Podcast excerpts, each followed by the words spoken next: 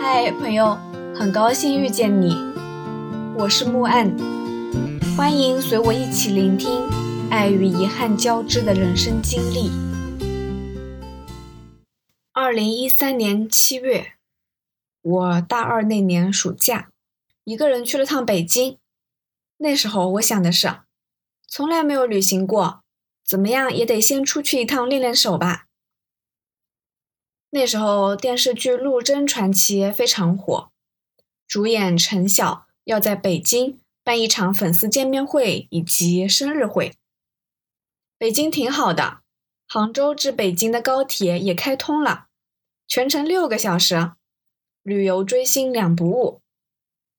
然后我背了个双肩包，订好了青旅，出发了。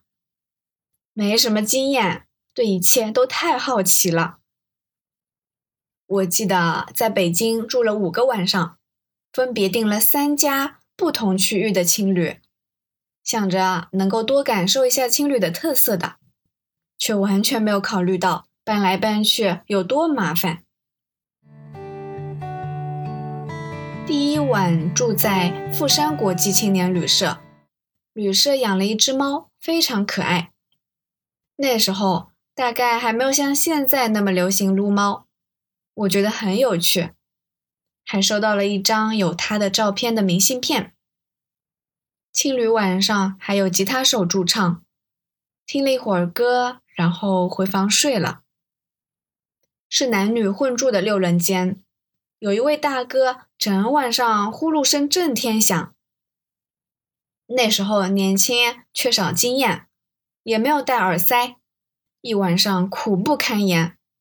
第二天醒来，哈欠连天，然后默默发誓，我以后再也不住男女混住的房间了。第一天的行程是去追星见陈晓。其实啊，我本来也不是什么追星的孩子，几乎搞不懂什么后援会啊、手举牌啊什么的。然后看着一群人的狂欢，竟然觉得有点聒噪。回学校以后。我就向同学们宣布，我不喜欢追星了。我也不知道为什么，可能就觉得明星还是应该远观即止，凑得太近了，跌下神坛就失去了偶像自带的那种神光。那时候我就想啊，那么多人喜欢他，少一个我也不会少什么的。而我需要变成更好的人，把精力放在。塑造我自己身上。第二天，古巷听海，南锣鼓巷大概是一个外地人都会去的地方。我觉得充满了老北京的味道，双皮奶啊，奶酪啊，随手成型的陶泥人，还写了一张寄给未来的明信片。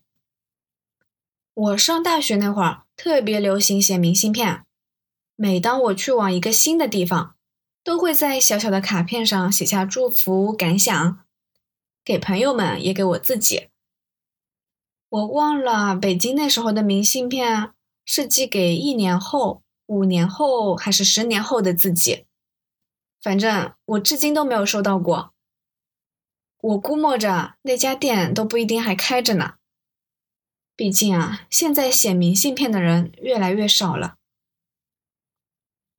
下午的时候联系了一个在北京读大学的初中同学，他带我坐地铁，一起逛了鸟巢和水立方。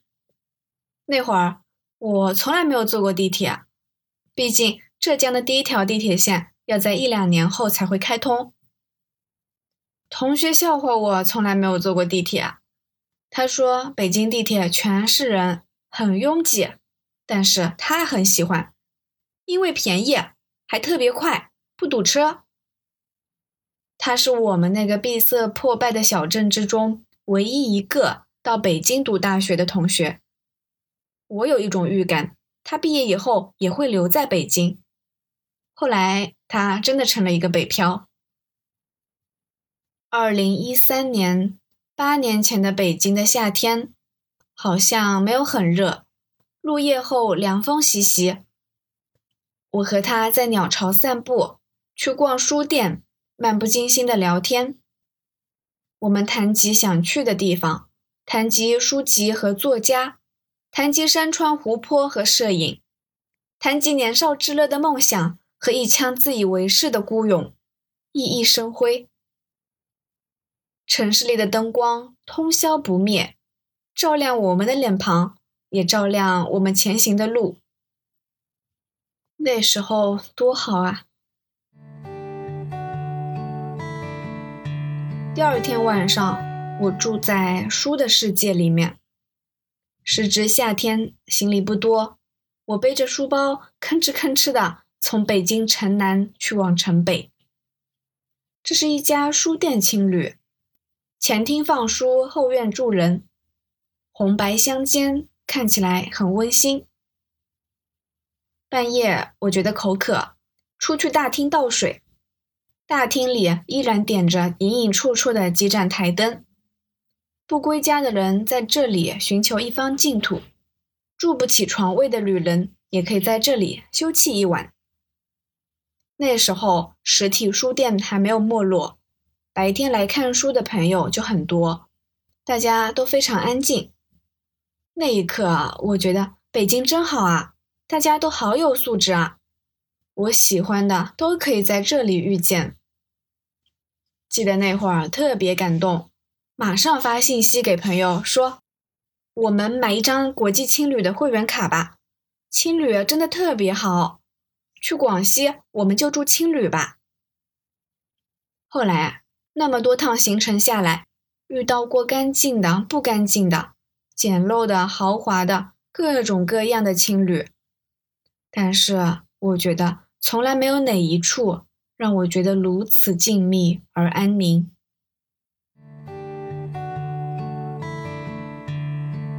我特别喜欢逛大学校园，去厦门、去云南或者别的其他什么地方，只要有时间，我都会去当地的大学逛一逛。在北京，理所当然避不开全国顶尖的两所大学。在北大校园的时候，我觉得。自己跟世界之间的距离也就一步之遥。有一天，我们可以轻松的走向世界，融入到里面。我的大学同学金导，他说大学也有自己的年龄，上了年纪的大学超棒的。我本来以为我的母校宁波大学也是上了年纪的大学，去了北大清华以后才发觉，母校它只是显老而已啊。然后去了颐和园，颐和园很美，昆明湖水波荡漾，让人看着就很舒服。听说当年王国维在昆明湖跳湖自尽，我有一瞬间想往湖底下看个仔细，想找一找那位国学大师的最后一面。路上偶遇了同为大学生的小雨和文文。他们对我一个人来北京这件事表现出了异常的好奇和兴奋，十分的自来熟，拉着我嘘寒问暖、问长问短。我笑了，我说：“你们不是也两个女生一起出来吗？”小雨一脸崇拜：“那不一样，我们是结伴出游，你这样一个人的真是太酷了。”大热天的，正值中午，我想马上结束话题。这哪酷了？天气好热啊！我得先去吃饭了。小雨，我俩也没吃呢，要不一起吧？行吧。其实那会儿初入社会的我，还没有和萍水相逢的人一起吃饭的习惯，但又天生不懂拒绝。都是第一次出远门的年轻人，一顿饭下来，很快就已经熟悉的七七八八了。小雨。再次表现出对我的关心。你一个人住呀？女孩子出门在外可得注意安全。我说我住青旅，其实比酒店安全，都是一群志同道合的年轻人。青旅我还没住过哎。小雨好像对世上的一切都充满好奇。文文，要不我们把房间退了，一起去住青旅吧？文文表示，她开心就好。可是我担心她那样的娇弱小姐，很有可能不能接受多人间。于是耐心的给他介绍了一下青旅的基本情况，让他考虑好了再决定，免得到时候以为我坑了他。谁知道他也不在乎，晚上真的和我入住了同一家青旅，不同房间。办入住的时候还在喃喃自语：“哎呀，要是同一间房就好了。”我有点担忧，说：“小雨啊，你看起来不像是能接受住青旅的女孩子，到底能不能行啊？”小雨反驳：“我看起来怎么了？你看起来那么瘦弱娇弱的女孩子，都能一个人出来旅游呢。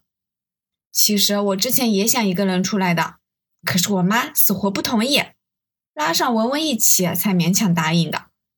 哎，你一个人出来那么多天，你家里人不担心吗？我左顾右盼，小声说：“我爸妈不知道。”他俩一同为我举起了大拇指。第四天，我准备去故宫，小雨和文文前一天已经去过了。我其实无所谓的，嘴上还是说：“哎呀，那好可惜啊，那我就一个人去吧。”小雨问我：“那你什么时候回来？我们一起去吃午饭吧。”什么？行程不同还强行搭伙吃饭吗？我也是第一次碰到，但仍然不好意思直接拒绝，于是反问他：“你们今天有什么安排吗？”我大概傍晚才会回来拿行李，今晚不住这儿了。文文诧异，问我不是后天才走吗？怎么不住了？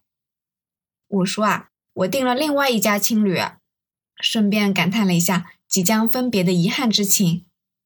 谁知道小雨马上说：“没事没事，你把你订的青旅发我，我们一起过去。”什么？一起过去？我瞪大了眼睛。